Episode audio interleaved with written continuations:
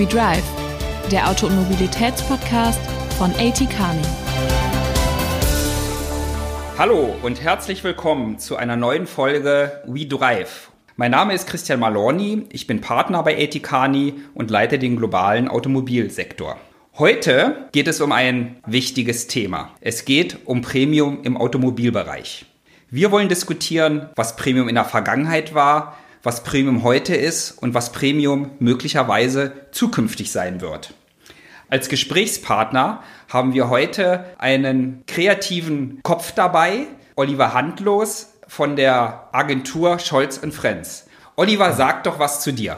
Hallo, ja, freue mich hier zu sein und äh, freue mich hier mit Christian insbesondere zu sitzen und über ein super spannendes Thema zu reden. Ja, mein Name äh, Oliver Handlos und ich bin äh, Kreativchef der Berliner äh, Agentur Scholz und Frenz und äh, habe so ein bisschen eine automobile Vergangenheit. Ich glaube, ich habe auf jeder deutschen Automarke gearbeitet in meinen ja, knapp 20 Jahren in der Werbung und ähm, äh, nicht zuletzt habe ich äh, in Nordamerika, in New York äh, BMW betreut. Insofern habe ich einen ganz guten Überblick, glaube ich, auch über das globale Automobilgeschäft. Aber natürlich sehr subjektiv, also bitte nicht zu kritisch sein, denn ich komme aus der kreativen Welt und da sind ja, äh, da ist es nicht so sehr zahlengesteuert als eben bauchgesteuert. Aber der Bauch ist ja manchmal ein ganz guter Ratgeber. Ja, wunderbar, Olli. Lass uns beginnen, über Premium im Automobilbereich zu sprechen. Der Neuwagenmarkt hat heute ein Volumen von 2,3 Billionen US-Dollar jährlich. Von diesen 2,3 Billionen US-Dollar sind 600 Milliarden Premium. Das heißt, 1,7 Billionen US-Dollar ist der sogenannte Non-Premium Market.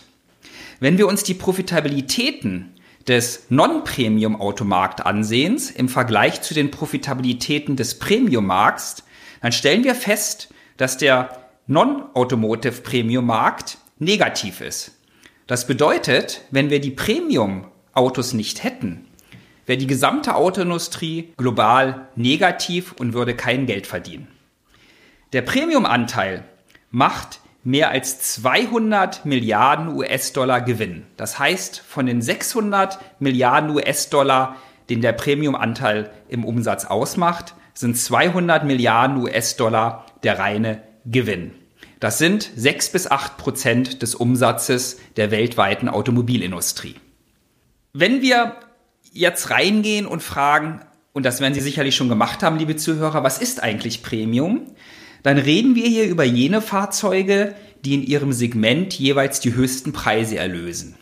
Wir haben in sämtlichen Segmenten, ob es in dem A-Segment ist, ob es im B, C oder D-Segment ist, immer Auto, die bekommen objektiv höhere Preise durchgesetzt als andere Autos. Es ist also nicht nur die Mercedes S-Klasse oder der BMW 7er oder der Audi der A8 der Premium ist. Es ist zum Beispiel in den Kleinwagensegmenten auch der Fiat 500 oder der Mini. Wenn wir zwei Autos nebeneinander stellen und diese Autos die gleichen Leistungsdaten haben, die gleiche Funktionalität, die gleichen technischen Spezifikationen und sogar die gleiche Ausstattung hat, warum sind wir eigentlich bereit, für ein Auto mehr zu bezahlen als für das andere. Dem wollen wir heute auf den Grund gehen.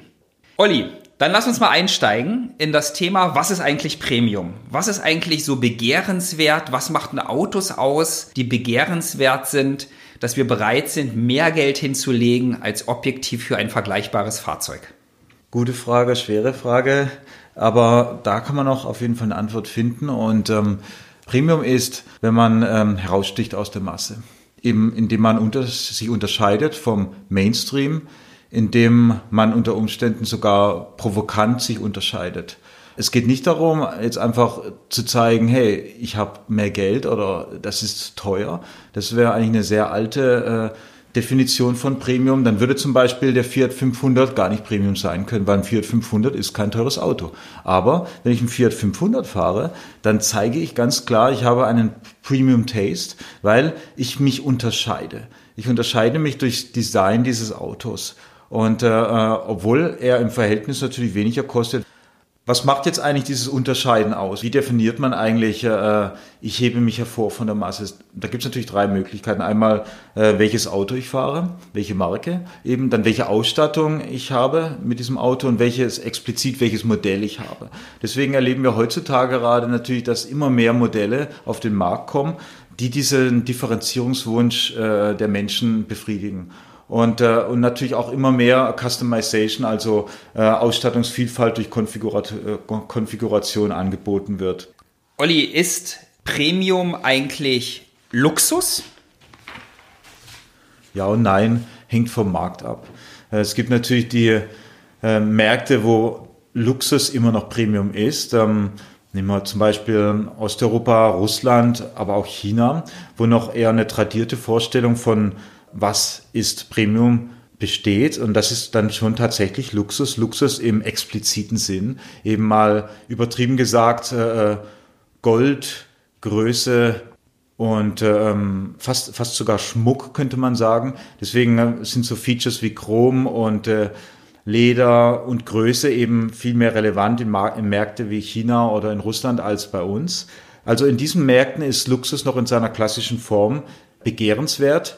Nicht so sehr bei uns. So ähm, in, in, in Europa oder in Nordamerika ist es nicht mehr so der Fall. Da ist Luxus sogar negativ belegt.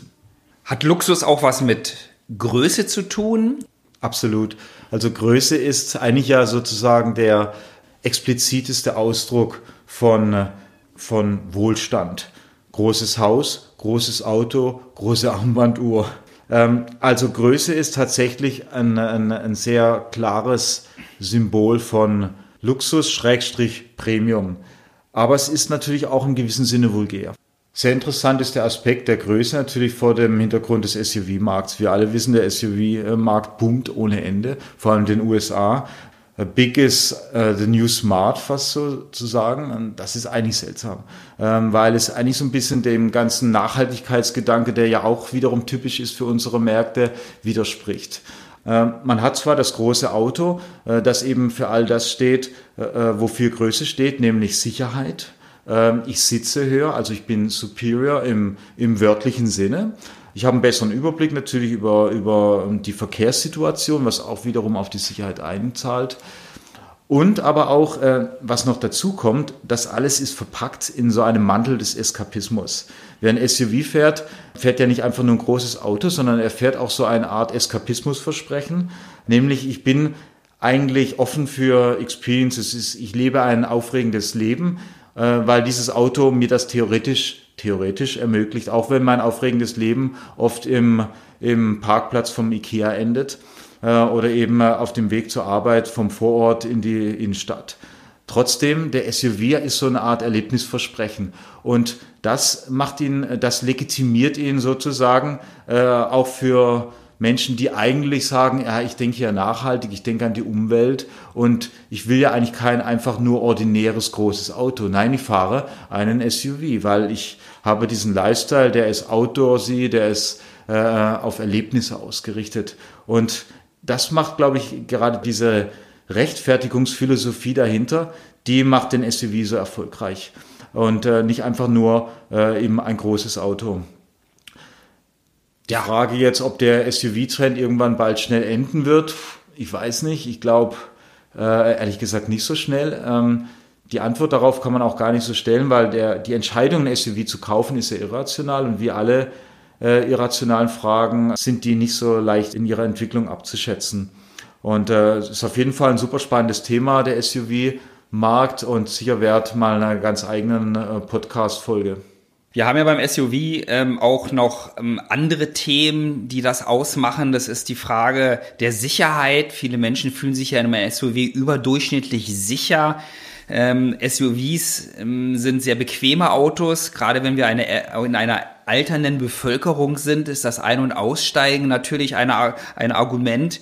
Und wir sitzen natürlich in einem SUV auch immer sehr hoch, was uns dann ein Gefühl der Erhabenheit gibt. Aber ich bin vollkommen bei dir. Lass uns das SUV-Thema jetzt hier mal parken unter auch Premium-Gesichtspunkten und einen eigenen Podcast dafür widmen. Aber kommen wir zurück zum, zur Zukunft des Premiums. Ein Aspekt bei Premium den wir beobachten aus unseren Studien, ist, dass Premium auch etwas mit bleibendem Wert zu tun hat. Bleibender Wie Wert. siehst du das? Bleibender Wert, ja. Eigentlich würde man sagen, ein bleibender Wert ist ein absolutes äh, Muss für Premium, weil Premium heißt eigentlich Wert und äh, Wert ist gleich Werterhaltung. Das äh, rechtfertigt eigentlich, dass man 100% diese Frage mit Ja beantworten würde. Seltsamerweise gibt es aber Gegenbeispiele aktuell. Und äh, nimm mal einfach mal ähm, das iPhone oder den Tesla. Wenn ich jetzt äh, diese zwei ähm, sehr begehrlichen Marken und Produkte betrachte, jeder weiß, die sind absolut Premium. Tesla ist Premium, das iPhone ist Premium. Aber schauen wir mal ein bisschen zurück. Das iPhone 3, ist, wäre das jetzt noch Premium heutzutage? Nein, überhaupt nicht. Wenn man das iPhone 3 heutzutage noch benutzt, das wäre sehr uncool. Wahrscheinlich würde es überhaupt nicht mehr funktionieren. Genauso der erste Tesla. Hätte der irgendeinen wirklichen Oldtimer-Wert? Ich bezweifle es. Der, der erste Tesla wäre irgendwie wahrscheinlich auch nicht mehr richtig funktional möglich hier draußen auf den Straßen, weil seine Digitaltechnologie auch völlig veraltet wäre. Das heißt also, diese zwei Dinge, die sind eigentlich wie Fashion, wie Fashion-Items, sprichwörtlich out of fashion sehr schnell. Das, das äh, neueste iPhone ist nur so lange begehrenswert, Premium, bis das nächste neue iPhone kommt. Und dann ist es eigentlich nur noch so ein Second Best. Das gleiche gilt auch für den Tesla. Warum ist das so? Weil die eben beide extrem abhängig sind von der Digitaltechnologie, die in ihnen steckt. So. Digitaltechnologie hat eine ganz seltsame Eigenschaft. Old Analog, wenn wir das mal so nennen würde, alte Analogtechnik, kann sehr begehrlich sein, kann Klassiker sein, kann an Wert sogar gewinnen. Christian, du weißt es besser als ich. Du hast äh, einen alten Oldtimer Porsche, der, glaube ich, mehr Wert hat als einige der neuesten Porsche aktuell auf dem Markt. Das gleiche gilt auch für den Plattenspieler. Wir kennen alle diese großen, tollen, schweren Plattenspieler, die heutzutage äh, immer noch Höchstpreise erzielen und sehr begehrlich sind und äh, eben äh, bei uns zu Hause ein richtiges äh, Statussymbol werden. Ist jetzt aber ganz anders, wenn wir jetzt auf digital gehen. Was ist eigentlich digital, altes Digital? Um es mal auf Neudeutsch, also auf Englisch auszudrücken. Old Digital is dead digital. Old Digital is dead digital. Der ist, es gibt eigentlich keine, keine begehrliche alte Digitaltechnologie. Das ist einfach nur Elektroschrott. Und äh, davon haben wir, glaube ich, eh schon zu viel. Das ist eben etwas, womit genau eben die Digitaltechnologie zu kämpfen hat. Die baut im Grunde keine, äh, keinen langwertigen Asset auf. Und das ist ein tatsächliches Problem, mit dem sich gerade eben eben die Automobilindustrie sehr auseinandersetzen muss, wo es ja um Langlebigkeit geht, um Werterhalt, weil es eine ganz andere Investition, wenn ich mir ein Auto kaufe, als wenn ich mir ein Smartphone für 200 Euro kaufe, weil ich da noch einen Vertrag dahinter habe. Ich möchte das Thema Digitalisierung nochmal von einer Richtung der sogenannten Funktionalität beleuchten. Unsere Studien zeigen, dass die Durchdringung vom Premium-Segment in das Volumensegment hinein mit Funktionalitäten ähm, über Sonderausstattung immer schneller stattfand. Um einige Beispiele zu geben, Mercedes führte 1978 das ABS-System ein und es dauerte dann sieben Jahre, bis es aus dem Premium-Bereich in das Volumensegment eindrang. Da konnte sich Mercedes noch mit so einem Featuren tatsächlich differenzieren. BMW hat 1993 das Xenonlicht gebracht, was dann drei Jahre brauchte, um ins Volumensegment einzudringen. Und Audi, die Alu, die, die bekannte Spaceframe, Karosse, die Alu-Karosse, die dann sechs Jahre brauchte, um vom Premium-Segment ins Volumensegment ähm, zu kommen. Und Olli, ich frage dich jetzt mal, ähm, nehmen wir mal von Mercedes das sogenannte vorausschauende Bremssystem. Was meinst du, wie lange hat das gebraucht, um vom Premium-Bereich, vom Premium-Segment in das Volumensegment zu dringen? Das vorausschauende Bremssystem, also da das ja was wirklich ähm, äh, Wichtiges ist und natürlich auch sozusagen daher sehr begehrlich, würde ich sagen, zwei Jahre. Es war ein Monat. Oh. Es war ein Monat. Ein zweites Beispiel ist Verkehrszeichenerkennung. Jeder, der das kennt, der das heute in seinem Auto hat, in unserem Cockpit wird angezeigt, welches Verkehrszeichen am Straßenrand erkannt wird, sodass wir früher gewarnt werden. Wie lange brauchten diese Systeme, die übrigens BMW zum ersten Mal gebracht hat, um vom Premium-Segment ins Volumensegment zu driften? sodass es da mehr um äh, eine digitale Technologie handelte. Äh, wahrscheinlich schneller, würde man sagen, zwölf Monate? Es waren sechs Monate. Okay, es waren sechs Monate. Und heute beobachten wir, dass eigentlich jeder Hersteller, auch ein Volumenhersteller, Premium-Features bringt. Das bedeutet, die Funktionalität, die Features, die wir in einem Auto vielfach kennen und sehen, sind es nicht mehr, die uns differenzieren bei Premium. Wenn wir das jetzt auf die Digitalität, auf digitale Services ähm, übertragen, heißt das doch eigentlich, dass unsere Digitaltechnik uns Premium nicht definieren wird. Wie siehst du das, Olli? Stimmt dazu. Digitale Technik wird in Zukunft nur äh, Digital Technology differenzieren, also Internet Companies. Alle anderen nicht. Für, aber für alle anderen ist es ein absolut essentieller Faktor. Man kann auf jeden Fall nicht sagen, äh, äh hey, okay, dann wir gehen jetzt voll auf analog, das würde nicht funktionieren. Digital ist ein absolutes Muss und man braucht es, aber es ist eben, wie gesagt, äh, hat eine ganz, ganz geringe Halbwertszeit. Wenn man sich deshalb nur auf digitale Differenzierung verlassen würde, würde man extrem schnell MeToo sein und äh, sehr schnell wieder nach hinten zurückfallen. Ähm, wie gesagt, Old Digital ist Dead Digital und ähm, wirklich digitale Features, die alten schneller wahrscheinlich als die Milch in, in, in meinem Kühlschrank. Um eigentlich nochmal zu verstehen über die Bedeutung und Nichtbedeutung von Digital Features in der Automobiltechnologie, muss man einfach schauen, was eigentlich ein Digital Feature ist. Digital Features sind, man könnte es auch an Borrowed Interest Features nennen. Was heißt das? Es ist etwas, was ich eigentlich gar nicht besitze, was ich gar nicht mein eigen nennen kann, weil es eigentlich etwas ist, was von außen kommt. Entweder wird es von einer Third Party eben zugeliefert oder es ist etwas, was extrem schnell kopiert wird. Es ist eben nicht etwas, was ich konstruiere, sondern eben etwas, was ja eben appliziert wird. Application ist You apply Digital Technology und dadurch kann man es gar nicht wirklich besitzen. Es ist ein, eben ein, ein, ein ganz großer Unterschied. Es ist also nicht ein wirklicher Asset. Es kommt aus der Cloud. Es ist schlicht und ergreifend Copy-Paste und ähm, eben etwas dadurch sehr austauschbares. Und dadurch auch sehr schnell eben etwas, was outdated, was eben ähm, veraltet ist. Das heiße digitale Feature von heute ist eigentlich morgen nur noch eben entweder eine, äh, ein Allgemeingut oder sogar veraltet. Und ähm, deswegen wird es natürlich immer schwieriger, sich genau über diese digitalen Feature zu differenzieren. Man braucht sie auf jeden Fall, man muss sie haben, aber man kann dadurch darüber keine Premium-Marke aufbauen. Es sei denn eben, man ist eine Internet-Company. Aber ähm, Automotive Industry, Automarken sind keine Internet-Companies. Äh, Internet-Companies sind Fast-Tech-Companies. Die können diese Cycles of Technology fahren, weil sie eben nur um Software sich drehen und die Hardware bei denen eigentlich nur ein Verpackungsmaterial ist. Aber Autos sind kein Verpackungsmaterial. Autos sind eben das, das begehrliche Gut. Die Hardware ist das Begehrliche. Olli, wie siehst, wie siehst du ähm, das Thema des autonomen Fahrens in diesem Zusammenhang? Ja, das ist ja so ein bisschen das Kaninchen vor der Schlange. Äh, man weiß nicht so richtig, auf welcher Seite man eigentlich ist. Autonomes Fahren, äh, das ist wirklich ein interessantes Thema. Da spielt digital natürlich mal eine Rolle, weil äh, logischerweise das ist völlig davon abhängig. Wenn man jetzt einfach mal diese, die, äh, das Szenario nimmt, äh, äh Level 4 oder Level 5 autonomes Fahren, heißt, man muss gar nichts mehr tun. Man setzt sich ins Auto rein und fährt los. Viele Automobilhersteller sehen das ja als der heilige Gral von Premium an. Aber das das kann es äh, nur sehr, sehr bedingt sein, aus einem ganz einfachen Grund. Einfach mal nur das Szenario sich vorstellen. Was heißt eigentlich dann, wenn ich autonomes Fahren habe? Es das heißt, dass ich eigentlich auf all die elementare Bestandteile von Automotive Premium verzichte und das ist der Fahrspaß. Denn äh, autonomes und Fahrspaß, das widerspricht sich. Ganz simpel. Sie wollen auch nicht in ein Taxi steigen, wo der Taxifahrer Fahrspaß hat.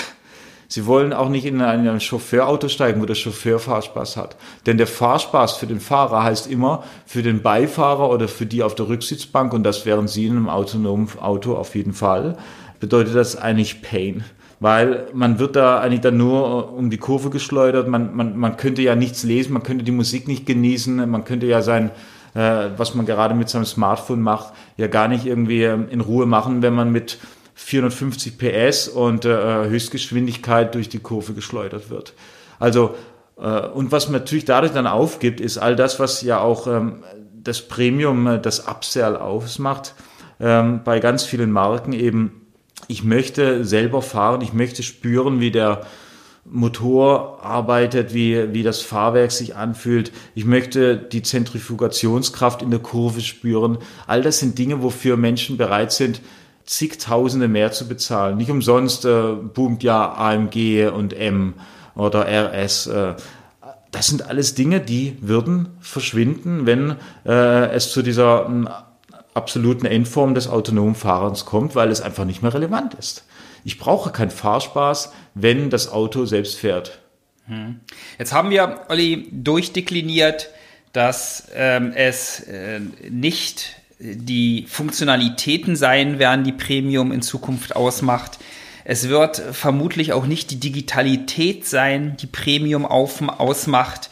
Es wird vermutlich auch nicht das autonome Fahren sein, was uns ähm, die Chance der Differenzierung gibt was wird es in Zukunft sein? Was wird Premium definieren? Wodurch wird Premium definiert sein? Und auf was sollten Automobilhersteller setzen? Jetzt wäre eine einfache Antwort zu sagen, ja, es gibt ein bestimmtes Premium-Feature. Wie gesagt, meine subjektive Antwort äh, darauf äh, mag vielleicht nicht stimmen, aber ich würde sagen, es ist gar kein Feature. Also das, das äh, Future Premium Feature ist kein Feature mehr, sondern es ist eine, ein Erlebnis, ein Gefühl. Äh, es ist ein Gefühl, es ist ein Erlebnis, das mir eine Marke gibt, das mir ein Auto gibt, aber auch erweitert die Welt, für die äh, dieses Auto steht. Und dieses Erlebnisversprechen. Daher haben wir ja schon diesen Trend, den erleben wir gerade beim SUV. So, Erlebnis wird durch verschiedene Dinge ausgedrückt. Konkret durch die Form des Autos, durch die Farbperformance, durch all das, was ich rieche, mit meinem Sinn wahrnehme. Ganz wichtig ist da das Thema Design. Design wird immer wichtiger werden, ist schon jetzt natürlich absolut wichtig. Design ist äh, key eigentlich, um äh, Premium-Zielgruppen in der Zukunft zu erschließen und zu halten. Design ist auch etwas, was eben Ikonen erzeugt, die auch langfristig dann wiederum Premium sein können. Verbunden dann auch mit einer Qualität, also es wird auch so eine Art Return of Quality geben.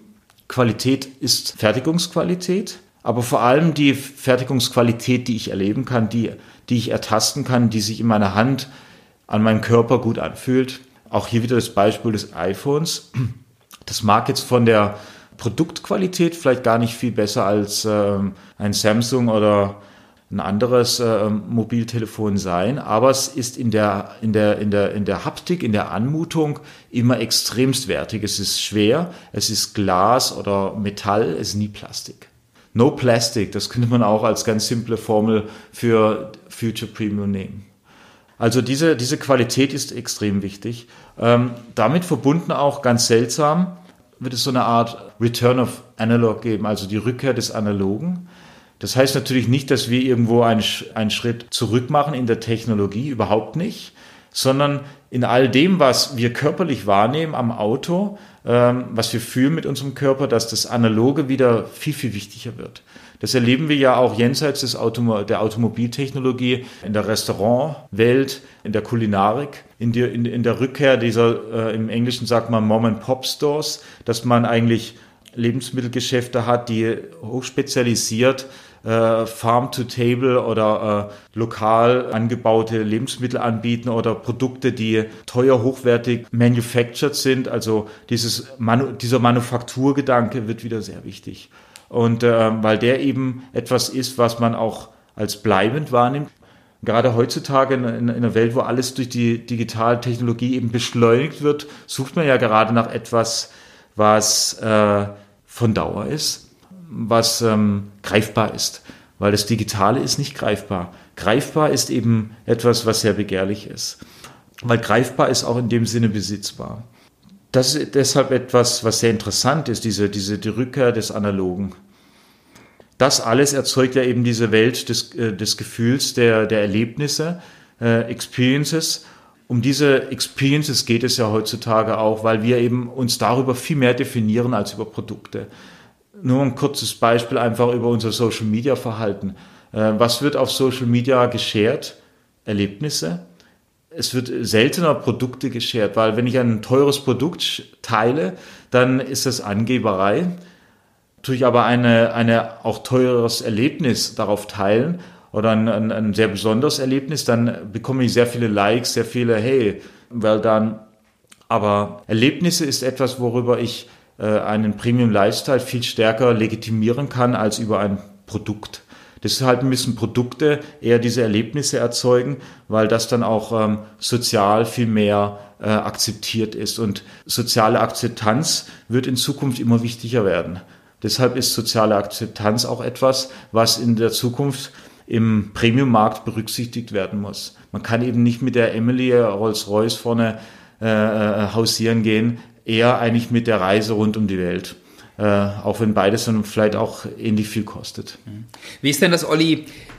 Erlebnisse haben ja auch immer etwas sehr Persönliches. Je persönlicher ein Erlebnis ist, so meine Erfahrung, desto stärker eigentlich neige ich dazu, positiv drüber zu sprechen und sowas zu teilen, weil ich ja weiß, so ein Erlebnis muss ich anderen mitteilen, weil sie können es so nicht haben. Heißt auch Premium in Zukunft, dass Produkte persönlicher werden? Ist ein sehr guter Punkt und du hast auch schon das richtige Stichwort genannt. Es geht um persönlich und es geht nicht um nicht so sehr um Personalisierung. Personalisierung klingt schon so ein bisschen wie äh, äh Einwohnermeldeamt also eher negativ, aber persönlich ist etwas ganz anderes. Äh, man will persönlich genommen werden und das ein ganz, wird ein ganz wichtiger Bestandteil von Future Premium sein, das Persönliche. Ist es das persönliche Erlebnis, das man persönlich teilt? Aber ist es auch der, aber es ist genauso auch der persönliche Service, den man in der Customer Journey hat. Äh, ich will persönlich angesprochen werden und nicht personalisiert. Personalisiert ist ein Bot, persönlich ist ein Mensch. Und das ist, glaube ich, ein ganz, ganz wichtiger Begriff in Zukunft persönlich.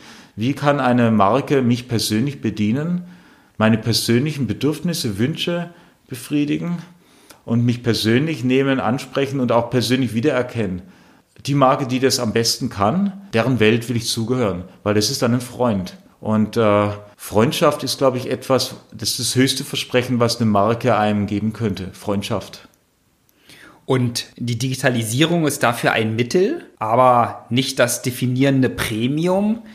Persönlichkeit in einem Produkt muss sich dann auch im Design ausdrücken, in der Art, wie sich's anfühlt und in der Art, wie ich es persönlich benutze.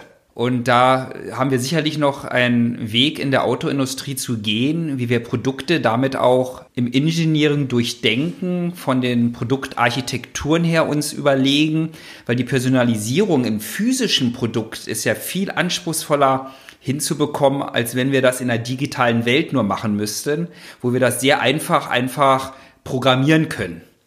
Ja, das ist ein sehr interessanter Punkt auch wenn man vor allem betrachtet, was jetzt eigentlich dann auch die Automobilindustrie in, in, in der Zukunft bieten muss, ist es einfach nur das Auto. Es muss wahrscheinlich mehr sein als nur das Auto. Es muss die Welt drumherum auch sein. Apple hat auch nicht aufgehört zu weiterzudenken, als es äh, den super erfolgreichen Macintosh eingeführt hat. Man hätte damit zufrieden sein können. Nein, man hatte erstmal den Macintosh natürlich ähm, weiter äh, aber dann kam der nächste große ähm, Milestone und das war natürlich dann äh, erstmal der iPad, dann das iPhone. Und das iPhone hat im Grunde alles ähm, neu erfunden. Die Welt, wie wir Musik konsumieren, wie wir Menschen treffen, wie wir mit anderen sprechen, äh, wie wir einkaufen, äh, selbst wie wir äh, äh, unsere, unsere zukünftige Liebe kennenlernen. Das hatte natürlich Apple so am Anfang gar nicht bedacht. Aber das ist eine Welt, die eben dann mitkam mit diesem neuen Produkt. Also man darf eigentlich nicht irgendwo stoppen, äh, nur mit einem Produkt, sondern man muss immer die Welt weiterdenken und weiterentwickeln, äh, die das aktuelle Produkt gerade eröffnet. Und man muss also ein Universum kreieren. Und wir wissen alle, Apple hat dieses Universum kreiert, äh, ob wir wollen oder nicht. Viele von uns sind da drin gefangen. Sehr viele freiwillig und sehr viele äh, äh, sehr gerne. Jetzt muss sich jede Marke im Grunde überlegen in der Zukunft, schafft sie es, so ein eigenes Universum aufzubauen. Es muss natürlich nicht immer diese, diese unglaubliche Größe haben, wie es es Apple geschafft hat.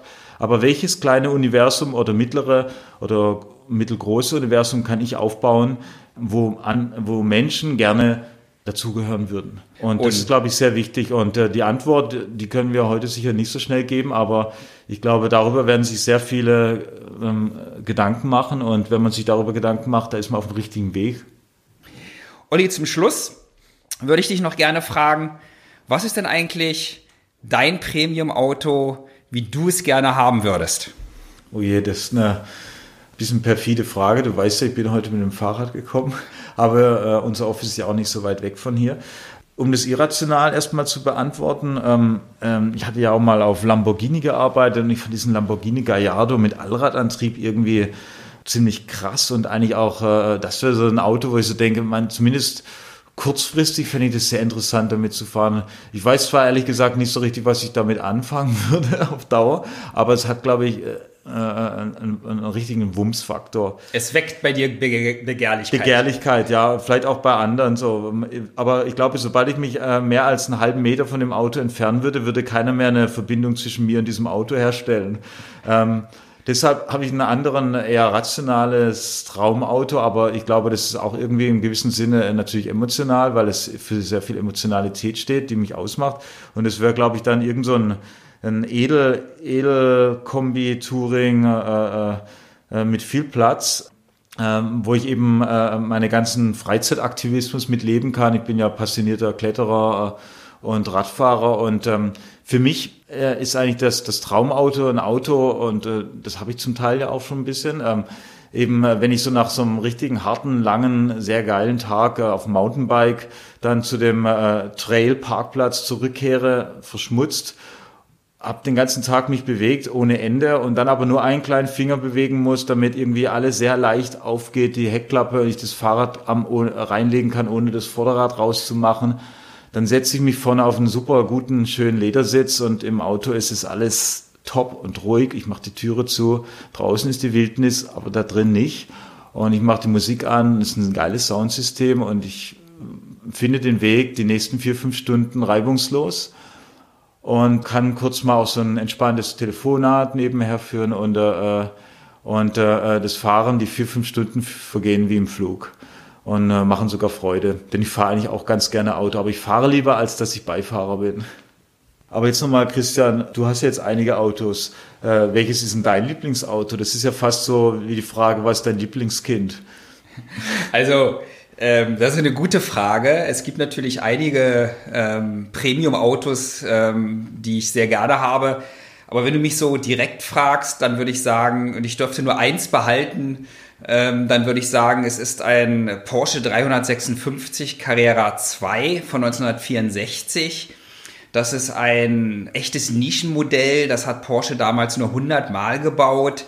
Dieses Auto ist eine technologische Meisterleistung. Es hat den sogenannten Fuhrmann-Motor im Heck, ähm, Formel, damalige Formel 1 Technik. Und ähm, das war ein echter Innovationsträger. Und wenn man heute mit so einem Auto unterwegs ist, und die Porsche 356 sind ja sehr kleine Autos, dann winken einem alle zu und alle sind glücklich. Und das ist für mich auch echtes Premium, weil es ist halt Nische, es ist eigentlich analog, es ist Lifestyle und es ist einfach ein unglaubliches Erlebnis, einen Fuhrmann-Motor von 1964 zu fahren. Das ist jetzt schon sehr lustig. Jetzt könnten wir einfach, glaube ich, den äh, Podcast hier um zwei Stunden verlängern und Christian würde uns über dieses Auto erzählen. Man merkt, er ist, äh, er besteht aus mehr Benzin als äh, sonstigen äh, Körperflüssigkeiten. Christian, auf jeden Fall deine Leidenschaft, die kommt rüber. Äh, aber glaube ich, ein Fahrrad kriegt man den Porsche nicht rein, gell?